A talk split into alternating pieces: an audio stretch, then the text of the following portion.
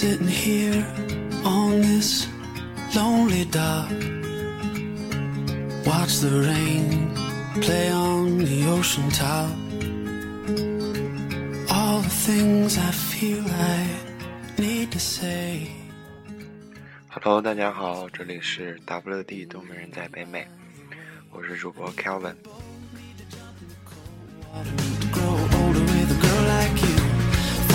See you were naturally the one to make it so easy when you show me the truth.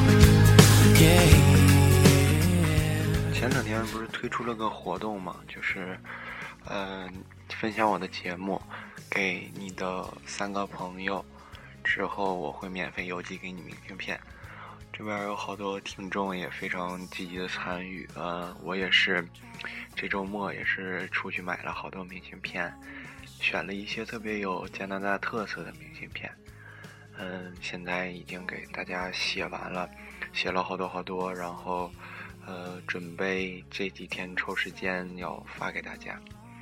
因为上个星期一直在就是 mid year evaluation，就是类似国内期中考试的一个东西吧，在加拿大的所有大学都会有这个呃期 mid year evaluation，然后在加拿大高中是这个时间应该是期末考试。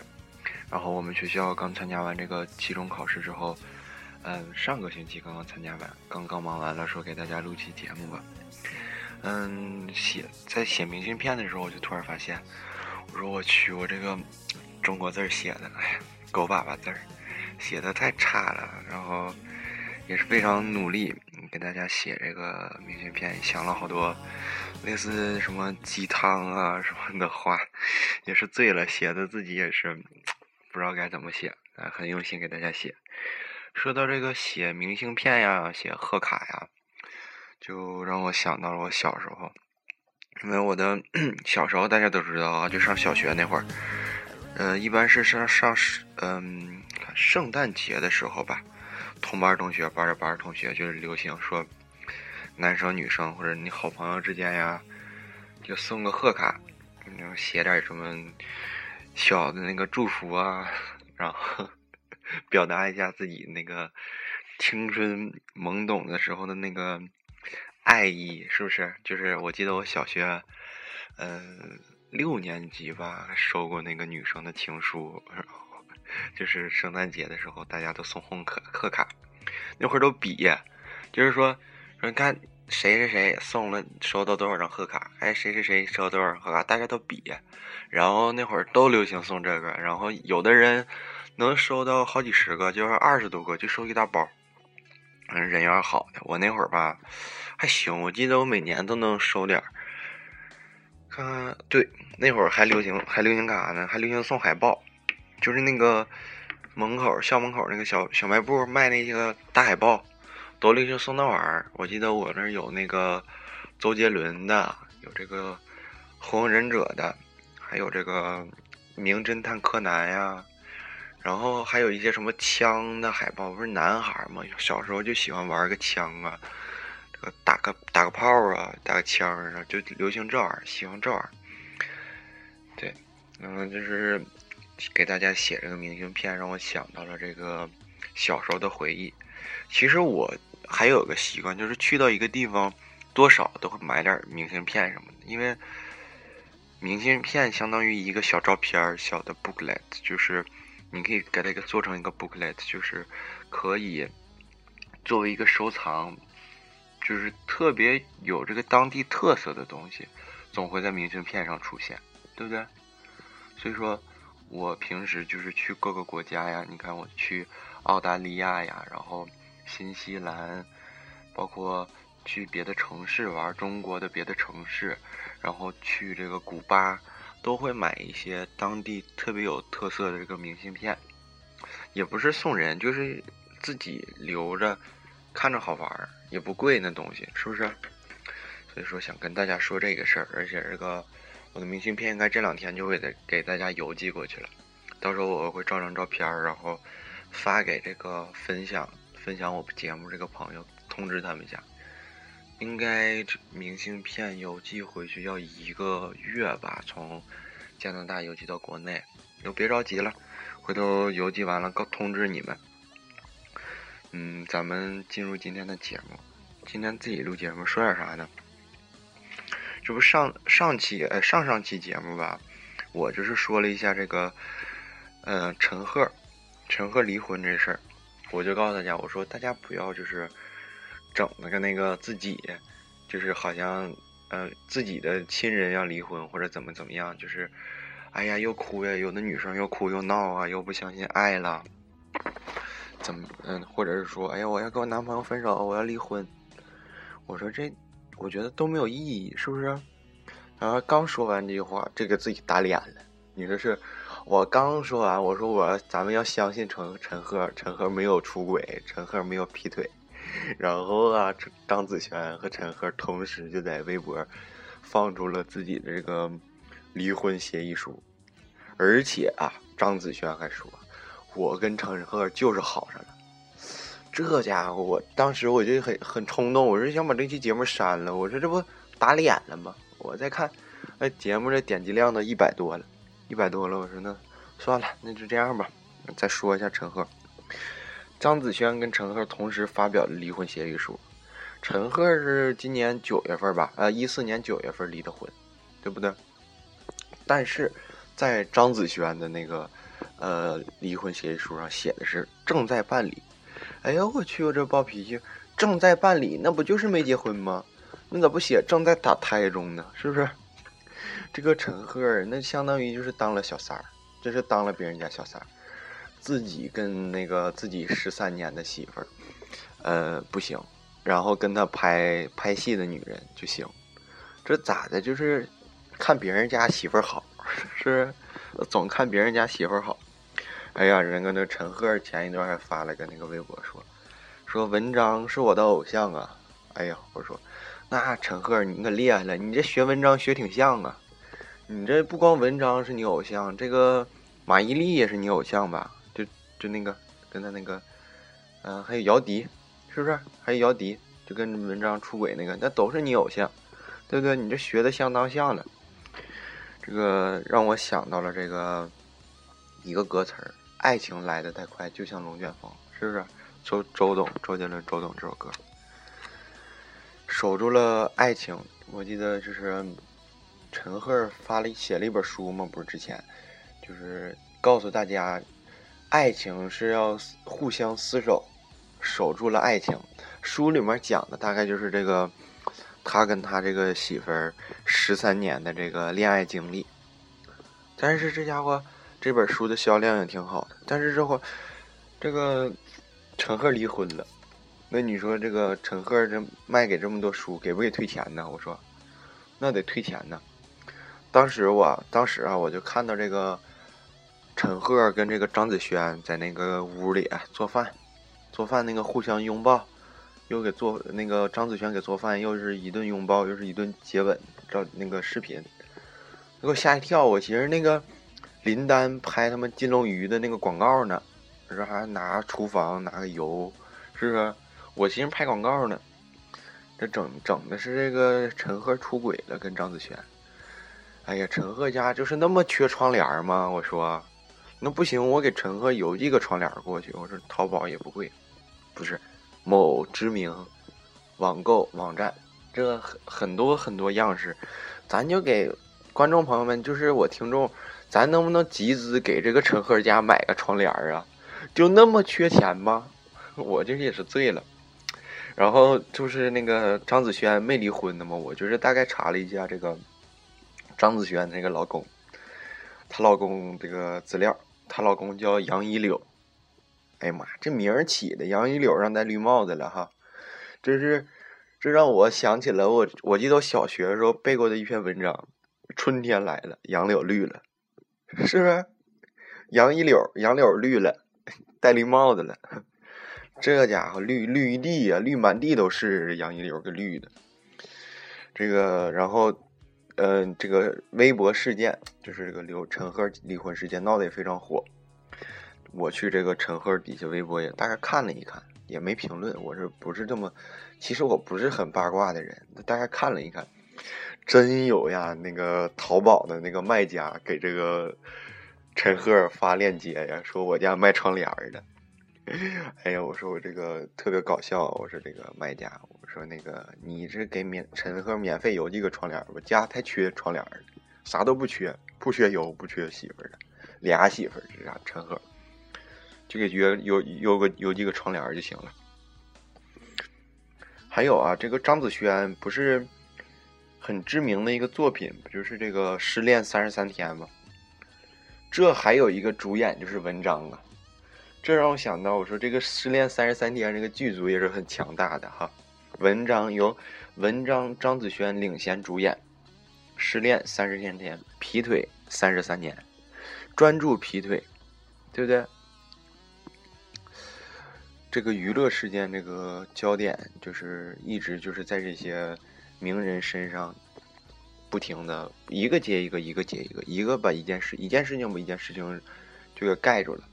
前一段是这个文章姚笛，然后又是，呃，汪峰章子怡恋情，然后现在又是这个陈赫张子萱，但是最终幕后的这个平台就是报道这些的，就是最初拿到这些资料发现这些的平台，就最终到一个那个媒体就是风行。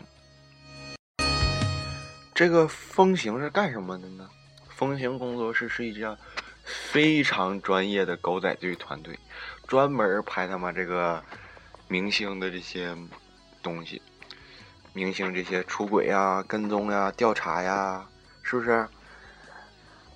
呃，狗仔队啊，其实就相当于娱乐记者的一个部分。娱乐记者是报道一些正面报道一些娱乐事件。而这个狗仔队呀，就是工作特别辛苦，就是会要蹲点儿啊，就是跟这个警察差不多。这狗仔队训练几年都可以去这个警署了，去什么蹲点儿调查这个毒贩呀啥的，我看都没问题。就跟踪调查一些这个偷拍呀，调查一些这些明星的大事件，对不对？这个风行工作室相当厉害了，而且赚老钱了，我估计是。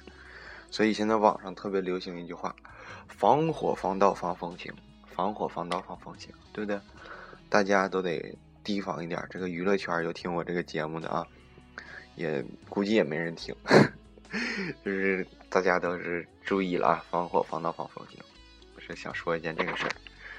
咱们进入一段音乐，我给大家今天带来了一首歌，是这个，嗯，让我看看在哪儿呢？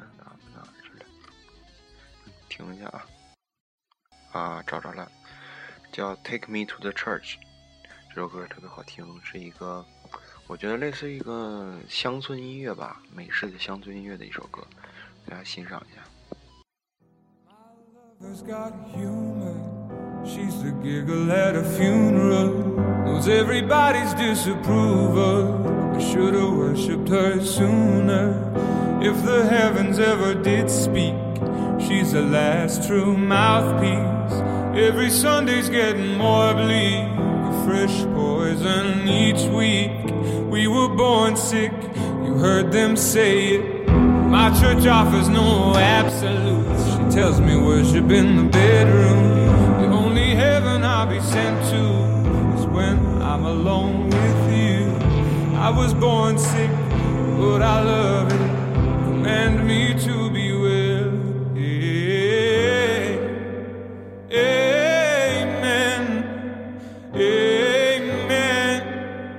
Amen. Amen. Take me to church. Take me to church. 这首歌特别好听啊！我就不唱了，唱完了大家都不敢听了。The church，带我去教堂，是不是？感觉还不错啊。咱们继续下面的节目。总有听众反映两次了，听众反映说：“你这个调文，你这个会不会放音乐呀，主播？你这我这听你听节目听好好的，嗷嗷唠一下声音就大了，嗷唠一下声音就小了，听不明白了。说这个。”节目，然后我说吧，我说这个，我用这个软件录的，有时候这个音量啊就调整不好，我下次注意。就说一下这个事儿。然后刚刚不是说到这个微博了吗？就说现在微博这个大家很关注微博啊，有什么事件什么的，好多朋友咱们都不看新闻了，什么这个新闻软件啊，那个新闻人有的都不关注了，看看微博热门搜索，看看微博热点事件。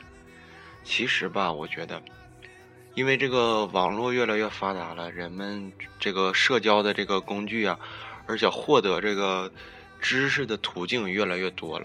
但是我觉得你微博不能，大家不能作为一个新闻平台来看看待，是不是？它的微博的实时性啊、更新性确实很快，但是你不能把它真正看成一个非常 reliable，就是真实的。可可信的一个软件，对不对？你所有看到的知识，只不过是对你你所看到的东西的一个参考。微博只不过是给你一个参考，你不能把它真正特别相信这个软件，对不对？反而你可以把微博当做一个搜索引擎，它微博的。几千万个用户，你可以完全每天的那么大微博的更新量，你完全可以把它当做一个搜索引擎。所以说，每一个软件你要找到它的真正的实用性。而且，现在中国人我觉得就是出现一个什么问题呢？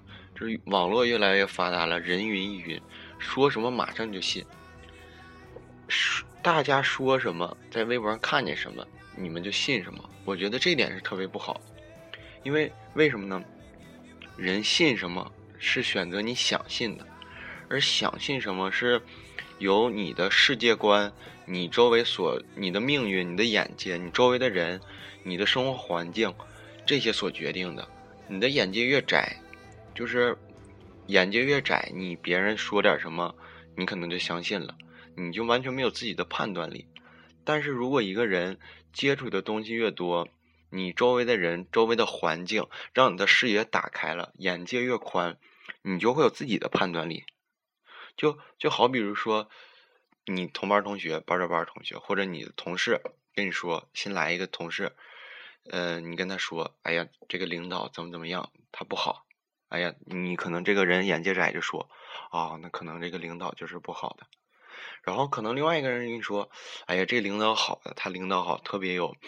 商业头脑，而且特别会管理人啊！你可能就说：“哎呀，那估计是好的。”但是如果一个真正的人，他会有自己的判断力啊！别人跟他说说这个人不行，他说当做一个只当做一个想法放到心里了，但不会相信这个人。他会用自己的眼睛去看，去看这个人到底是行还是不行，是有自己的判断力的，对不对？大众是什么？大众是由好多无数个个体组成的，而大众的思维是由无数个个体的思维组成的，对不对？所以说，大家一定要学会成熟一点，有自己的判断力，对每件事情要有自己的一个看法，不要不要老拿别人的看法当做自己的看法。你可以把别人的看法当做一个参考，是不是？我觉得这件事情就是说。善于利用微博和这些无数的社交软件啊，呃，社交平台呀，你是搜索引擎啊，善于利用它，找到一些能帮助你的东西，而不是让它利用你，对不对？我觉得这件事儿很值得说一下。另外，我那天就是思考一个问题，就是在就是在我们人和人相处之间。人为什么会隐藏自己的一些特性格呀，或者隐藏一个个性？就比如说，就好比说，一个人到了一个新的环境，你比如换了一个新的公司，到这个环境之后，你肯定会不自然的不呃自然的就会保护自己，包裹自己，不会让他们自己有表现欲，先会适当的观察一下周围的环境，就会隐藏自己。为什么呢？因为就就开文我自己就是这个看法，我认为就是人是群居动物。你就是看无论这个加拿大呀还是国内呀，他的这个人的居住环境、生存的这个环境都是群居的，很少会有人喜欢独居。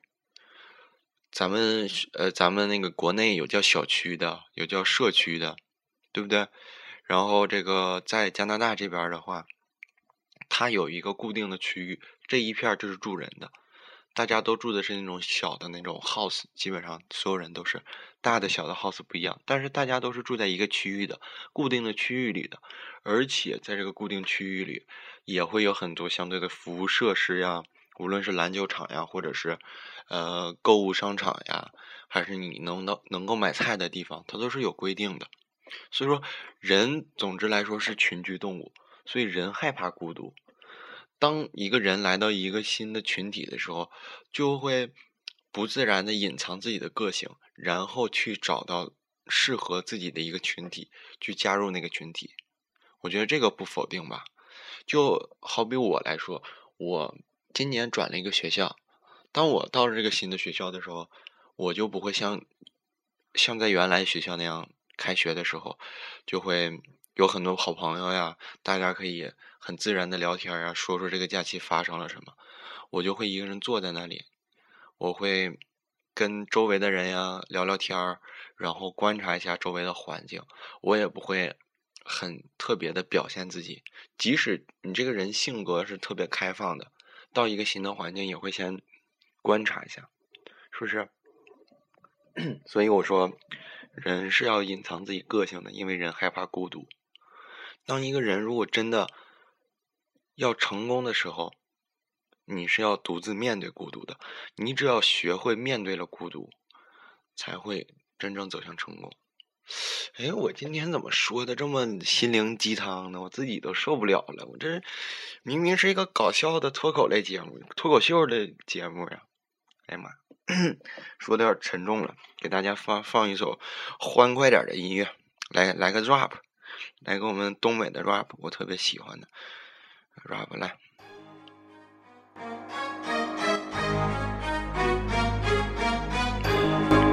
这个 rap 也很社会啊，零六年的那个长春的一个组合唱的一首歌。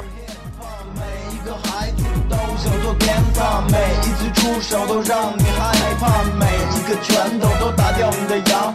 我的口袋揣着大麻，跟我混吧，钞票大把，别在我面前装什么大侠，就你那德行，他妈让人笑掉大牙。无论你来自哪儿，上海或北京，无论你是不是饶舌明星，无论你有多生猛，你有多凶，想在这儿混就报我的大名，我必须站出来报。这个不平，就你那逼样，他们根本都不行。想跟我混，你还年轻，因为你的智商他妈基本等于零。这首歌很社会啊，就是我那个当初听的时候就说：“哎呦，东北的歌听一下吧。”一听，哎我去，这歌这么社会呢？一听这社会人儿，那东北叫社会人儿，是不是？社会人唱的啊，但是。很那个很有 power 啊！大家就是男同男同胞，东北男同胞可以听听这首歌。资源在网上的话，应该应该可以找到，因为这首歌我下载了很多年了，但我不是不太确定，叫 Gangstar。大家的话有感兴趣的话去找一下。最后再说点啥？这二十多分钟了，再说点啥呢？最近我在看了一个这个连续剧，也是有个朋友推荐给我的，然后叫《青年医生》。赵宝刚导演演的，拍的。赵宝刚，赵宝刚导演演的，这呀最笨的一天。赵宝刚导演演的，赵赵赵宝刚导演拍的，是不是？青年医生，他讲的就是三个这个刚从医学院毕业的大学生，然后进医院急诊科实习。都知道，大家都知道，这是急诊科，就是应应付一般紧急事件，就比如哪儿这个人突然救护车嗷嗷嗷的就送过来了。都先推进急诊，因为急诊的大夫相对来说就是你的这个各方面的这个技能是最全面的，而且急诊科这个设备设施，你无论你是 X 光片机啊，还是这个呃什么机器啊，自动血液回收机啊，都是很全面的。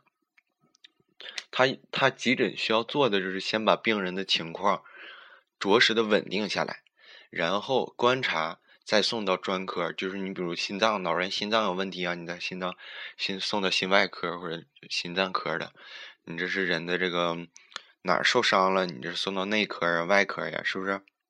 急诊是干这么的，所以应应付一些突发的紧急事件。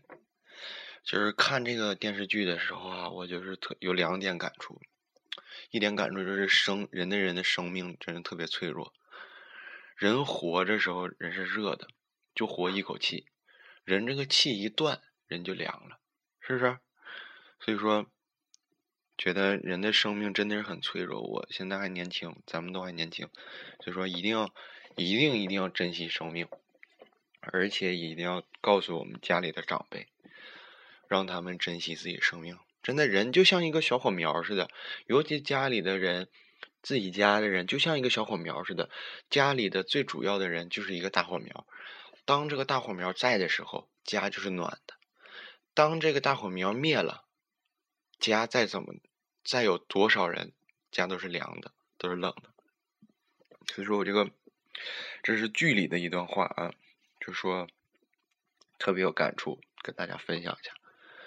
然后第二点，我就嗯想说一下这个中国人的死亡教育，因为在我们这个第二期节目这个说说东西方妞差异这期节目的时候，我说过了这个中西方人和东方人对这个性教育的这个区别。然后我看了这个电视剧之后，我就想说一说东方人和西方人对这个死亡教育，对这个孩子死亡教育的这个有什么区别？在我们这个加拿大呀、北美啊这个西方，人们对这个死亡教育从小就是教告诉大家，死亡、生老病死其实是自然的一个规律。无论是你人是怎么死的，一定要正视、正确的面对死亡，因为死亡是一个。很科学，人必须要经历的一个过程，一定要坦然的面对死亡，而且要告诉孩子怎样呃思索各种死亡的问题，然后学还要学习探讨，对不对？就是在这个西方人眼中啊，死亡其实没有那么可怕，是失去亲人亲呃失去亲人，无论是谁，只要是人都会很伤心，但是对这个死亡其实没有这么恐惧的。对不对？而且对，如果有很好在儿时有很好的死亡教的这个基础，即使到老了之后，你的身边的亲人有人过世了，你也会很正式面对这个死亡。但不像在国内，就是说，你说在国内，你看老师上课，来，同学们，我们今天谈一下，谈一下死亡，谈一下人是怎么死的。那孩子们都一个吓傻了吗？是不是？那谁跟你聊呀？那家长都给你干仗，都大飞脚，一顿大飞脚，都给老师也干干出学校来，是不是？所以说，中国人对这个死亡的教育啊，还是很匮乏的。这就导致，呃，如果一个人你家老人在医院死了，有一些人很刻板、很老式的思维，就觉得你的医院承担责任。无论是人老人是怎么死的，是自然死亡还是怎么，只要送到医院，老人没活过来，就是你们医院的责任，对不对？而且无论就是如果没有正确的有死亡教育的话，他总认为人死了一定要讨个说法，哪有他妈那么多说法啊？是不是？人死了就是死了，生老病死是人一生一定要经过的事情，伤心可以。但你不要说人死了一定讨个说法，所以我觉得中国，如果说中国要改革的话，还是一定要从人的思维上改改革，人的意识、人的思维可以把一个人可以把地狱变成天堂，但一个人如果思维不好的话，意识不好的话，也可以把地狱、天堂折腾折腾成地狱，对不对？嗯，今天嘴有点笨，我也不知道，也没喝酒啊。我寻思待一天了，我在家待一天了，我说看看书啥的，这看的嘴都笨了。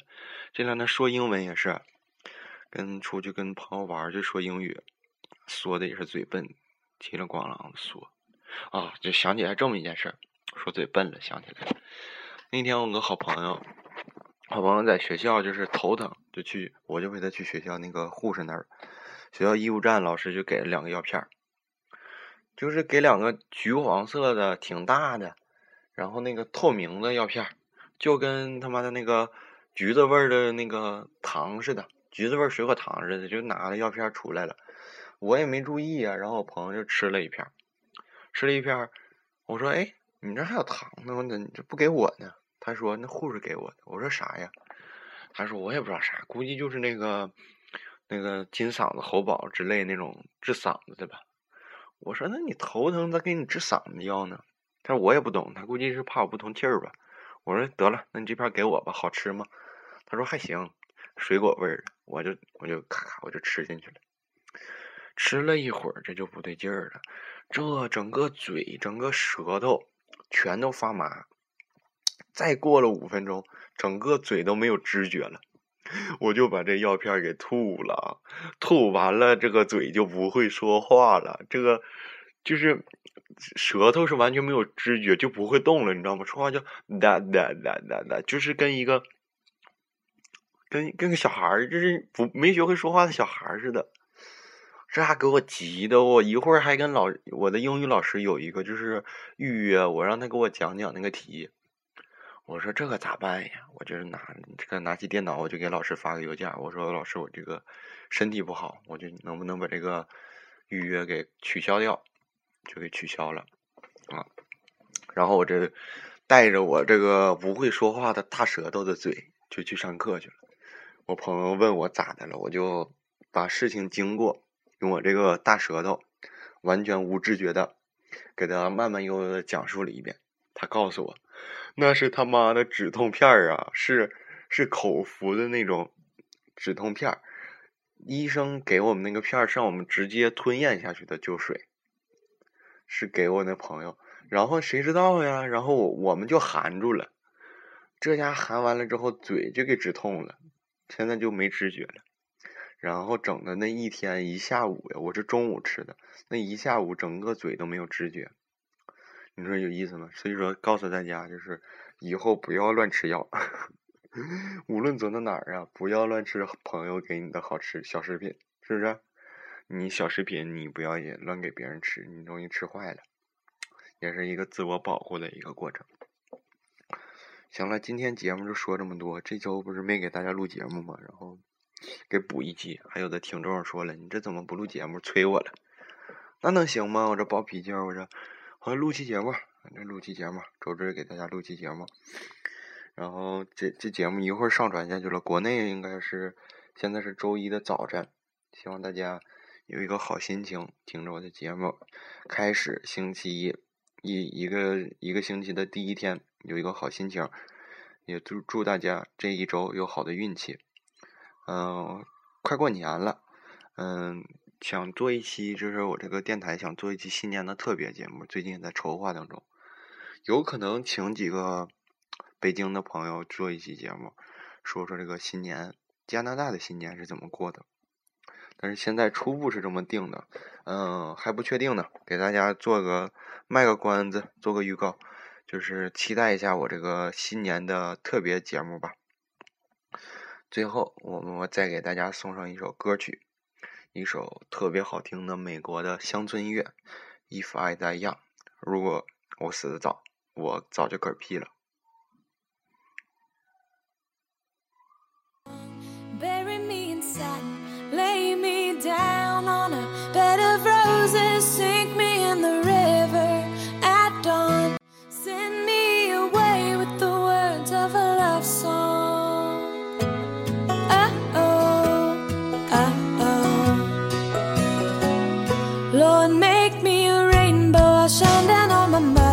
She'll know I'm safe with you when she stands under my colors. Oh, and life ain't always what you think it ought to be. No, ain't even gray, but she buries her baby.